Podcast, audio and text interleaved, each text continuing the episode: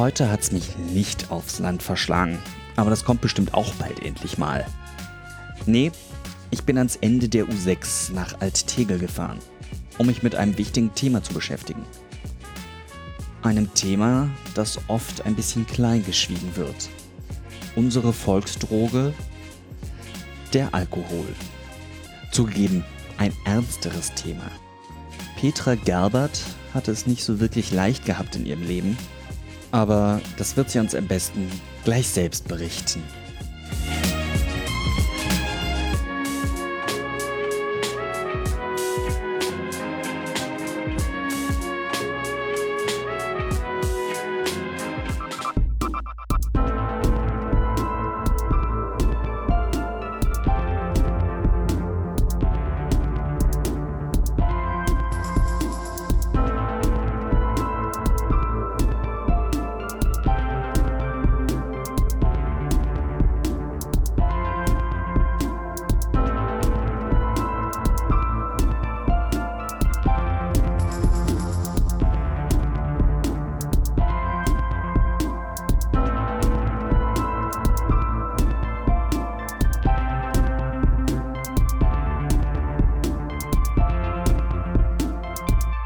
Herzlich willkommen zu Gesichter und Geschichten, dem Podcast des Erzbistums Berlin. Heute habe ich mich hier ganz draußen mit Petra Gerbert getroffen. Draußen heißt in Alttegel, fast an der Endhaltestelle der U6, wenn man da mal hinkommt. Ähm, da fährt die U-Bahn dann auch wieder kurz oberirdisch, also wirklich weit draußen. Hier sind die Borsigwerke um die Ecke, die haben, glaube ich, mal was mit Autos gemacht, oder? Äh, nee, Maschinenbau. Petra Gerbert ist geboren im Jahre 1958 in West-Berlin. Und ihre Mutter hieß Ursula und ihr Vater hatte den schönen Namen Georg. Petra Gerbert ist die ganze Zeit hier in Tegel aufgewachsen und ist ja auch zur Schule gegangen. Jawohl. Wie war denn so die Schulzeit? Hatten Sie ein Lieblingsfach? Ja, Biologie und Mathematik habe ich schon immer gerne gemacht. Mathematik. Und ich bin auch sehr, sehr gerne zur Schule gegangen. Ich fand das immer sehr toll und eigentlich die ganze Grundschule über. In der Oberschule wurde es dann etwas anders. Was fanden Sie denn so toll an der Schule? Also viele Kinder mögen ja zur Schule gehen eigentlich gar nicht so gerne. War das die Bildung, die Sie toll fanden oder? Ach, ich, ich fand's alles, die Freunde, die. Wir hatten ja auch sehr, sehr viele nette Lehrer. Also ich, ich fühlte mich da einfach wohl, ja. Kann man so sagen. Hat sich die Schulzeit damals unterschieden zu der, wie es heute ist? Oder war das da im Prinzip genauso? Also ich denke, diesen massiven Leistungsdruck, den die äh, Schüler heute haben, den gab es damals nicht. Hm. Wir haben auch diese normalen äh, Zensuren von 1 bis 6. Mhm. Also da hat sich ja wohl auch sehr, sehr viel geändert, was ich so mitbekommen habe. Mhm. Und äh, also es war alles, wie man so sagt, etwas gemütlicher und ruhiger. Vor allem im gemütlichen kleinen Westberlin. Ne? Das ist ja so ein bisschen beschaulich, soll es ja gewesen sein. Ach, beschaulich. Also ich möchte mal sagen, die Stadt war schon immer 24 Stunden geöffnet. Wenn man hier was erleben wollte, konnte man das zu jeder Tages- und Nachtzeit. Und ich habe mich auch nicht so, ja, ich bin mit dieser Mauer groß geworden. Für mich war die völlig selbstverständlich. Und dieses 24-Stunden-Angebot haben Sie dann auch immer wahrgenommen? Oder? Als ich dann das entsprechende Alter hatte, ja, natürlich. Was haben Sie da so gemacht? Sind Sie in die Disco gegangen? Oder Wir waren sehr viel tanzen, ja. Tanzen. Das war so unser liebstes Hobby. Wir waren dann auch so eine ganze Clique und dann ist man halt am Wochenende losgezogen. Ne? Petra und ihre Freunde sind also nach der Realschule quasi abends dann zum Schwurfen gegangen. Ja. Nun ist es ja so, dass man normalerweise, wenn man die Schule fertig hat, so nach der 10. Klasse, mit seinem Realschulabschluss, fängt man irgendeine Ausbildung an. War das bei Ihnen auch so? Ein bisschen war alles ein bisschen holperig. Also ähm, mein Traum war ja eigentlich Tierpflegerin im Berliner Zoo zu werden. Mhm.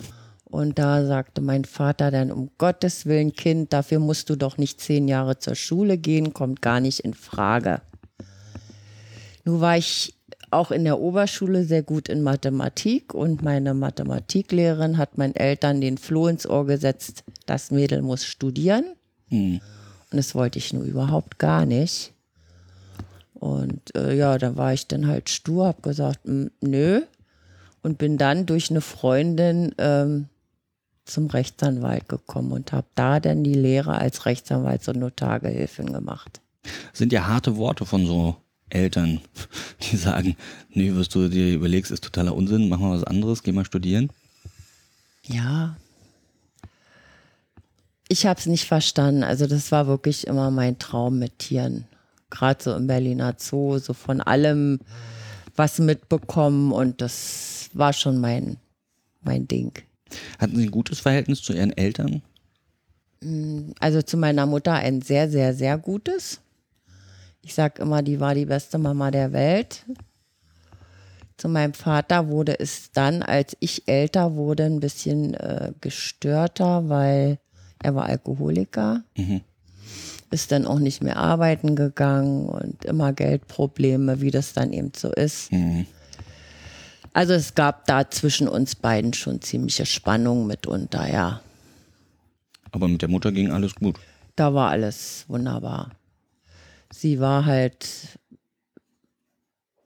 eine sehr aufopfernde Mama und immer für mich da. Und später hatten wir dann auch mehr so ein Freundinnenverhältnis. Wir haben eigentlich auch über alles sprechen können. Also es gab nichts, womit ich nicht hätte zu ihr kommen können. Ne? Eigentlich so die perfekte Mutter, oder? Ja. Sie sind dann ähm, beim Rechtsanwalt gewesen und haben dann da den Rechtsanwalt und Notargehilfen gemacht. Mhm. Heißt das so? Ja. Da ist ja auch wieder irgendwie mit Zahlen und Buchhaltung umzugehen, oder? Naja, sagen wir mal in Grenzen. Aber als ich dann mit der Ausbildung fertig war, dann hatte mein Seniorchef damals gesagt, äh, naja, also meine Frau macht ja hier die Buchhaltung und die möchte sich doch etwas zurückziehen, ob ich das nicht machen könnte. Also war ich doch wieder da, wo ich eigentlich nicht unbedingt berufsmäßig hin wollte. Ne? Mhm. Ja, ich war auch bei dem Anwalt 13 Jahre. Oh, eine lange Zeit. Das Problem war halt immer, wenn es darum ging, mal ein bisschen mehr Geld, dann war ich wieder der kleine Lehrling. Mhm. Und ja, nach 13 Jahren, da äh, war dann auch die Zeit, wo mein Mann verstarb und mhm. da habe ich gedacht, so, jetzt machst du mal Schluss hier und suchst dir was anderes. Wenn Sie sagen, 13 Jahre waren Sie bei dem Rechtsanwalt, dann ist Ihr Mann ziemlich früh gestorben, oder? Ja, ich war damals 29, er war 34, hatte Bauchspeicheldrüsenkrebs und hatte auch eine sehr ziemlich lange Leidensphase. Also das ging nicht so von jetzt auf gleich. Das war schon eine ziemlich schlimme Zeit. Wie fühlt sich das an, wenn man jemanden, naja, sterben sieht, den man auch noch so mag? Das ist ganz, ganz, ganz furchtbar. Also ich hatte ja auch das Pech, das Glück, ich weiß es nicht, wie man es ausdrücken will, dass ich ihn kurz vorm Tod noch gesehen habe im Krankenhaus was der Arzt eigentlich verboten hatte. Warum?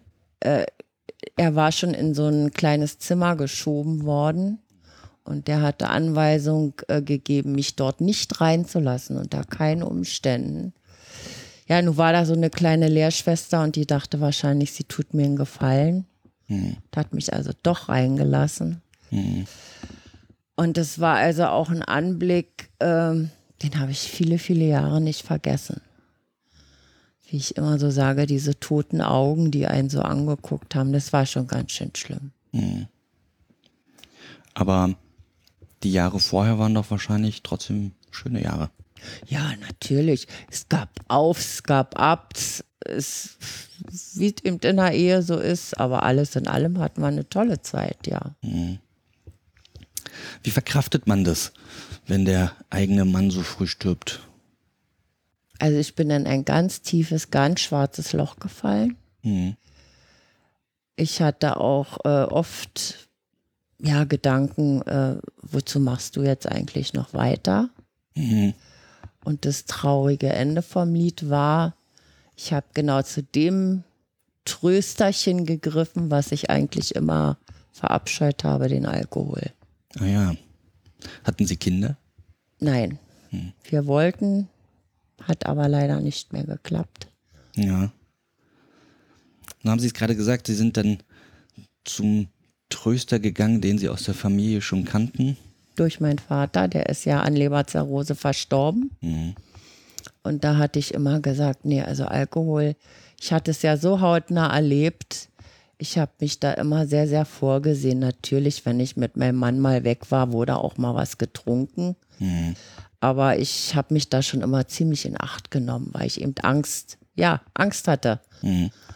Und dann, als eben dieser Schicksalsschlag kam, habe ich genau dahin gegriffen. Ne? Warum haben Sie das gemacht? Weil es einfach leicht verfügbar war oder? Es war leicht verfügbar. Man hat sich ja immer eingebildet, äh, man kann seine Sorgen ertränken. Hm. Kann man nicht, die Dinger können schwimmen. Also nächsten Morgen war ja alles wieder da. Ne? Hm. Aber leider ist es ja so, dass dieser Schritt von einem Missbrauch zur Abhängigkeit so klein ist, dass man den selbst nicht merkt. Und irgendwann spürte ich dann, es geht nicht mehr ohne. Es, es musste dann jeden Tag sein. Ne? Was ist das für ein Gefühl, wenn man ja dann eben bemerkt, dass es sein muss und sich das irgendwie auch eingestehen muss, dass man da so ein bisschen den Dämon ja, aus der Flasche geholt hat? Äh, ich glaube, man gesteht sich das nicht gleich ein. Nein, man guckt ja auch immer erstmal auf andere Leute, die ja viel mehr trinken und ach, eigentlich kannst du ja aufhören, du willst ja bloß jetzt im Moment nicht. Also man redet sich ja die ganze Sache schön. Hm. Und das geht, also es ging bei mir fast, ja, mein Mann ist verstorben, na fast vier Jahre, ne? Vier Jahre. Dann hatte ich durch eine aufmerksame Kollegin, die hatte halt gemerkt, mit mir stimmt etwas nicht und ist dann zu unserem betrieblichen Suchthelfer gegangen und hat sich da Rat geholt. Ne? Und der kam dann zu mir, hat mit mir gesprochen. Ich weiß heute nicht mehr, was der mir gesagt hat. Ich weiß nur, in meinem Kopf hat sich was getan und ich war zwei Tage später in der Klinik. Ist ja irgendwie auch ein schwieriger Schritt, wenn man sich das, also wenn man sich das gesellschaftlich überlegt, dann ist es ja irgendwie ein Versagen und also so wird es oft wahrgenommen von außen, wie, also wie kommuniziert man das denn auch in der Familie oder bei Freunden? Also gut, meine, meine Mutter hat es ja sehr schnell mitbekommen. Die hat da noch gelebt und sie war ja auch hilflos. Also sie hat es im Guten, im Bösen mit allem versucht, aber wenn man nicht will, will man ja nicht. Da kann ein Außenstehender ja schwer was tun. Ja.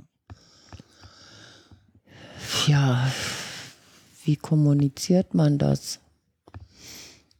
Anfangs habe ich natürlich auch immer äh, versucht, das unterm Deckel zu halten. Also wenn mich, wenn ich gefragt wurde, ja, warum trinkst du denn nicht? Ach, Tabletten genommen oder mir ist heute nicht gut oder irgendwas war immer. Also man findet Ausreden. Aber irgendwann habe ich gedacht, nee, warum eigentlich, ne? Das ist ein Stück von dir, das ist ein Stück deines Lebens und ich habe dann dazu gestanden. Ich habe dann halt gesagt, also Leute, tut mir leid, ich, ich kann damit nicht umgehen, ne? Sie meinten gerade, dann hat eine Kollegin von Ihnen sich an den Betriebsarzt gewendet. An den betrieblichen Suchthelfer, ja. Ein betrieblicher Suchthelfer, das hat doch so eine kleine Anwaltskanzlei gar nicht. Sind Sie dann gewechselt in eine größere? Ich bin nach, wie gesagt, 13 Jahren bin ich, äh, habe ich ein Jahr lang so Zeitarbeit gemacht und bin dann durch Zufall in den öffentlichen Dienst gerutscht, wie ich heute immer sage. Wollte da eigentlich auch nicht so lange bleiben, weil Anwalt war schon meins. Ja. Aber dann ist man im öffentlichen Dienst und dann bleibt man auch im öffentlichen Dienst. Und da bin ich bis heute, ja. Ah, wann sind Sie da gewechselt? Nach dem Tod Ihres Mannes oder? Ja, gleich nach dem Tod meines Mannes. War das auch der Auslöser oder war das nur Zufall? Also ich hatte mich schon seit einiger Zeit mit dem Gedanken getragen, zu wechseln. Mhm. Aber durch die Krankheit meines Mannes, nur hatte er ja auch nichts mehr verdient, Mhm. war ich immer so ein bisschen im Zwiespalt mit mir. Wenn du jetzt eine neue Stelle, du weißt nie, wie es da wird, ob Mhm. es gut geht. Und also habe ich es immer verschoben. Später irgendwann mal, später irgendwann mal. Ja, und als mein Mann dann starb, habe ich gesagt, so jetzt musst du nur noch für dich sorgen und jetzt kannst du das riskieren. Mhm. Also auch so ein bisschen, ja, ein Erstarken der eigenen Persönlichkeit dadurch. Ja, ja. Also so ein bisschen, jetzt muss ich mich um nichts mehr kümmern, jetzt bin ich nur noch für mich und jetzt bin ich die starke Frau. Naja, nur ganz so stark war ich ja nicht, ne? Dadurch, dass ich mich ja leider Gottes mit dem Alkohol immer getröstet habe, Mhm. habe ich auch immer zusehen müssen, dass ich schon irgendwie über die Runden komme, ne? Also, Mhm. Das geht ja nicht spurlos an einem vorbei. Ja, klar. Alkohol ist auch eine teure Sache, oder? Ja, Also, äh, es ist ja, wenn es dann so eine Weile geht und dann wird ja auch, sage ich mal, der Konsum des Alkohols höher und äh, die Nahr übli anderen Nahrungsmittel halt ein bisschen weniger. Also äh, mhm. man lebt dann praktisch nur noch mit dieser Flasche. Mhm. Ist, ist nicht schön. Ich stelle mir das sehr schwierig vor, einfach auch, weil das so ein, es klingt so ein bisschen nach so einem Versteckspiel. Ja, ist es natürlich. Man hat natürlich immer versucht, äh, das geheim zu halten. Das ist, und man dachte ja auch immer, das kommt ja noch dazu, dass man sich selbst so toll im Griff hat, die anderen, die können das eigentlich nicht merken. Mhm. Natürlich merken die anderen das. Bloß es sagt natürlich kaum jemand etwas. Mhm. Und dadurch zog sich das länger hin, als es vielleicht hätte dauern müssen. Ne? Was würden Sie jemandem sagen, der eine ähnliche Situation hat im Leben? Ja, das Problem ist ja immer, ein anderer kann da sehr wenig ausrichten.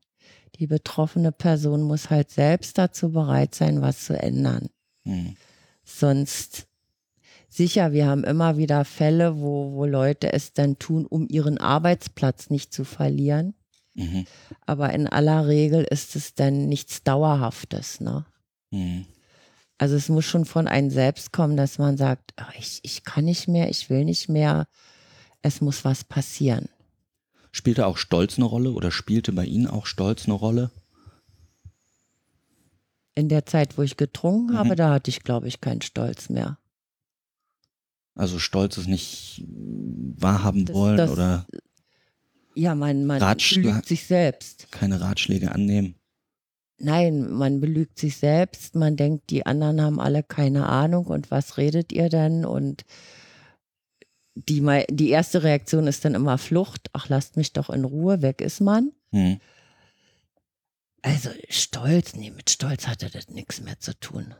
Es ist ja auch ein sozialer Schmierstoff bei uns. Ne? Also wir treffen uns in Kneipen zum Trinken, wir treffen uns im Park, um da mit Freunden einen Kasten Bier zu trinken, das Feierabendbier, das ritualisierte Trinken. Ja, Ähm, ich stelle mir das sehr schwierig vor, da irgendwie so aus diesem Rad rauszukommen. es ist nicht einfach, das ist richtig. Aber ja, wie, wie erkläre ich das am besten? Es war ja auch für mich eine Überlebensfrage. Also hätte ich das noch, weiß ich, ein paar Jahre gemacht, dann gäbe es mich nicht mehr. Mhm. Und man hat auch sehr, sehr viel in der Klinik gelernt.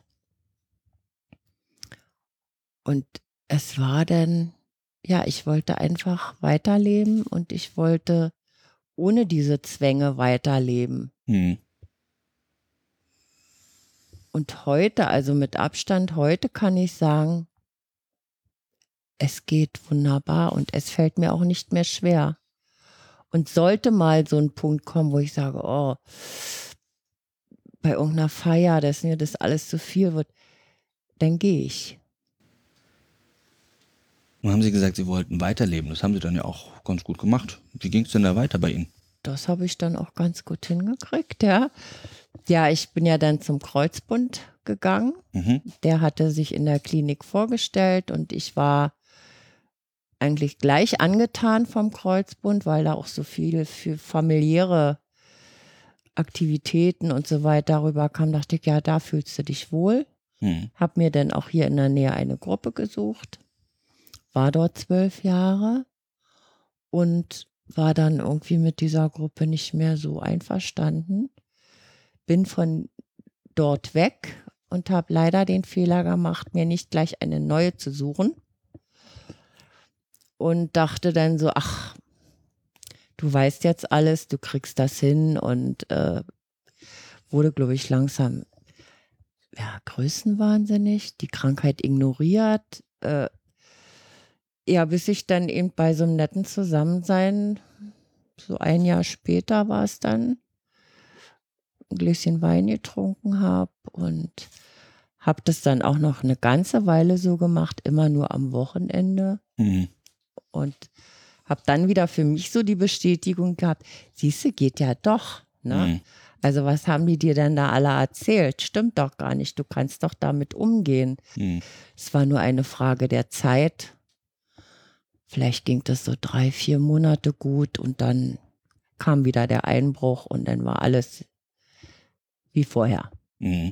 Aber nur haben Sie bestimmt auch irgendwie so andere, ich sag mal, Hobbys, Freizeitaktivitäten, als die ganze Zeit nur über dunkle Zeiten nachzudenken, oder?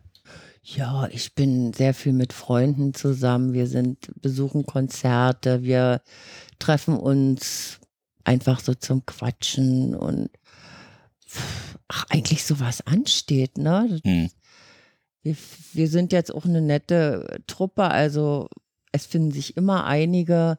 Wir feiern Geburtstage zusammen und äh, wir haben einfach eine schöne Zeit. Sie haben gerade gesagt, Sie gehen zu Konzerten. Was für Konzerte sind denn das auch? Was für Musik mögen Sie? Also ich, ich mag so die, die aktuellen Charts, aber ich war jetzt zum Beispiel mit einer Freundin und ihrem Freund bei Staubkind. Staubkind, ja. Die machen deutsche Musik. Ich war, und zwar hier in der Apostel-Paulus-Kirche, also alles in einem kleineren Rahmen. Mhm. Ich war begeistert. Also wir gehen jetzt auch zum Weihnachtskonzert wieder. Es war einfach toll. Halt auch so deutsche Texte mit Sinn hinter und nicht einfach so ein Singsang. Also ich, ich war ganz begeistert. Also quasi ein ganz normales Leben, ne? So Alltag. Ja. Sie haben mir vorher noch verraten, dass Sie auch gerne, ich sag mal, ein ungewöhnliches Hobby besuchen. Eishockey. Ja, ich bin Eishockey-Fan, stimmt. Wie kam es denn dazu? Oh, das, das war auch mein Mann damals schuld. Da gab es ja noch den Schlittschuhclub und er war ein begeisterter Schlittschuhclub-Besucher und ich sollte halt immer mit. Ich sollte immer mit. Ich sah, ach, weißt du, der Puck, ich sehe doch den gar nicht. Das geht doch alles so schnell und ach, komm mal mit. Ja, dann war ich einmal mit und diese ganze Stimmung, das hat mich alles so mitgerissen. Mhm. Also, dann bin ich immer mitgegangen und fand das alles ganz toll und das ist geblieben bis heute. Der Schlittschuhclub war so das Eis, die Eishockeymannschaft aus West-Berlin oder was war das? Und die sind dann in den Eisbären aufgegangen oder was? Also heute kennt man ja nur die Eisbären. Heute kennt man nur noch die Eisbären, ja. Und diese. Aber die sind wohl auch aus Ost und West zusammengewachsen, die Eisbären. Mhm. Und da gehen sie dann einfach so mit so, ich stelle mir das gerade ganz lustig vor, mit so, mit so einem Schal und so einem ja, T-Shirt. Ja, Schal. Meine Freundin hat so richtig tolle T-Shirt und dann gehen wir beide los, ja. Es ist toll. Die Stimmung ist so irre und einfach schön. Macht uns riesen Spaß.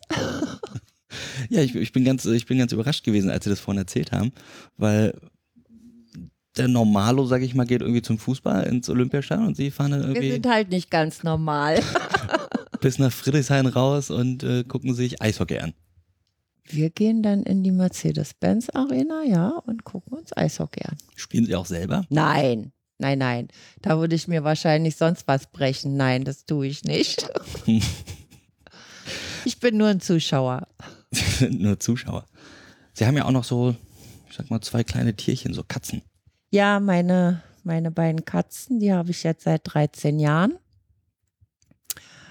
Und ja, ich gebe es auch zu, sie sind so ein bisschen Kindersatz. Mhm. Ich brauche schon was zum Bemutteln und Betutteln.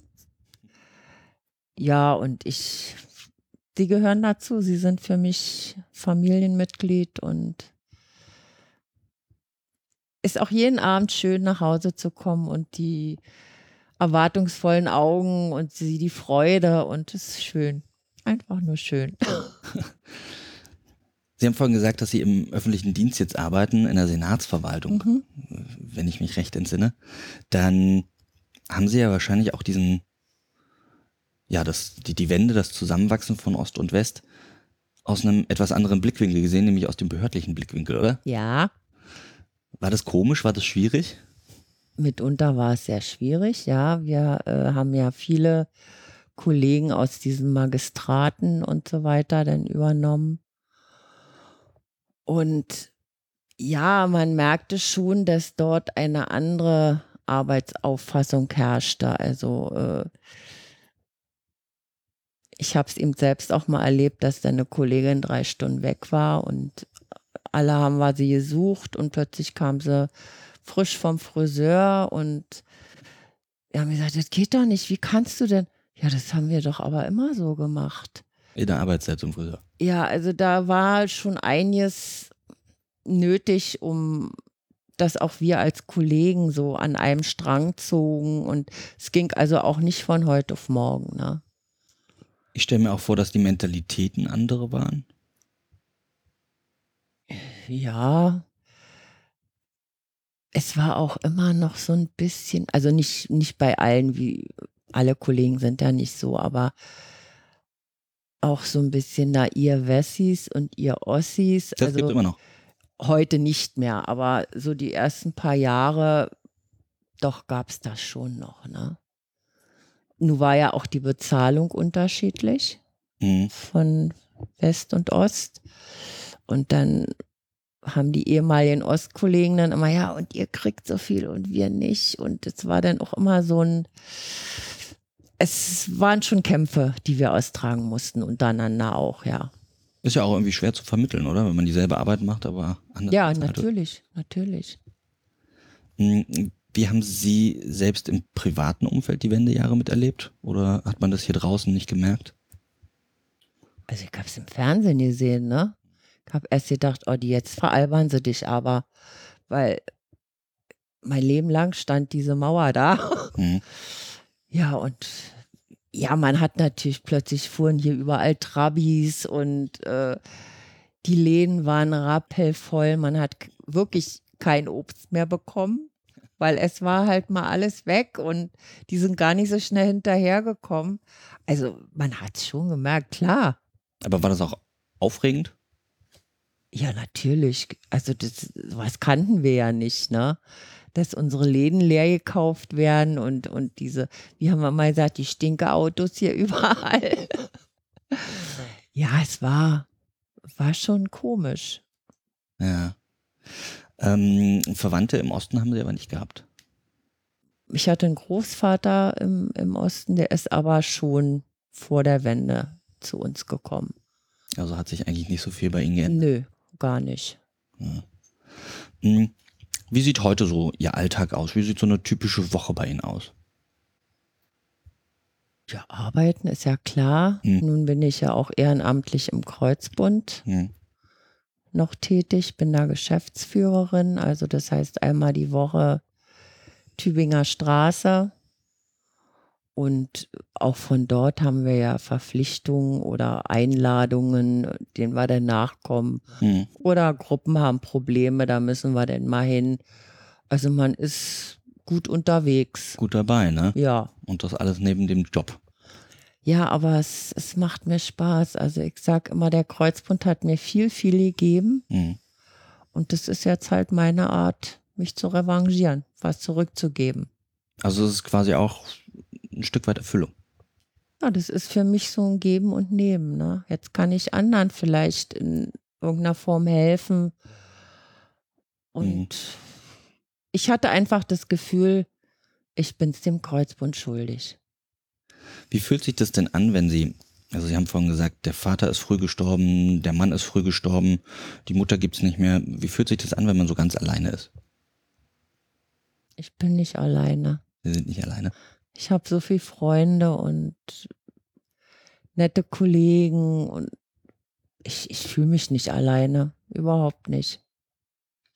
Gibt's so eine Sache, die Sie unbedingt mal machen wollen? Ja. Ich möchte unheimlich gerne mal einen Tag lang mit Delfinen schwimmen. Mit Delfinen schwimmen. Mit Delfinen schwimmen. Das ist schon, solange ich denken kann, ist das mein Traum. Das ist wieder die Parallele zum Tierpflegerberufswunsch, ne? Ja, weil ich finde diese Tiere auch so faszinierend und so klug und so, ja, so sozial. Mhm. Ich bin einfach von diesen Tieren so begeistert, dass das mein Traum ist. Und sieht's aus, dass Sie sich das in absehbarer Zeit mal erfüllen werden? Ist ja keine preiswerte Angelegenheit, ne? Also da müsste ich noch ganz schön sparen. Wo geht man denn da schwimmen? Also, da Also ja ich einfach kenne ich kenn's nur von Amerika, dass man dort äh, die Möglichkeit hat, sowas zu tun. Und dann würden Sie mit der Flosse in der Hand durch die Wellen reiten? Ja, ich, ich würde gerne mit denen mal so einen Tag einfach im Wasser verbringen, spielen, keine Ahnung was, einfach mit den Tieren zusammen sein. Hm. Ja, Petra Gerbert, dann danke ich Ihnen für Ihre wirklich einzigartige Geschichte und ich danke Ihnen auch, dass Sie da so ein bisschen Einblicke geben wollten. Gerne. Vielen Dank.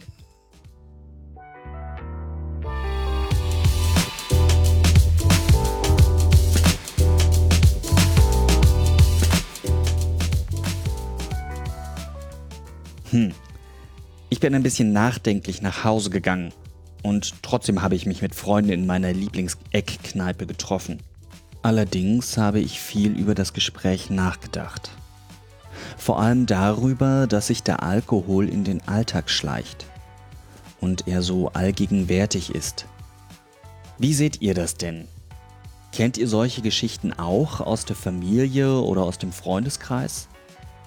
Schreibt mir doch einen kurzen Gedanken per Mail an presse.erzbistumberlin.de, per Twitter, Facebook oder Instagram an erzbistumberlin.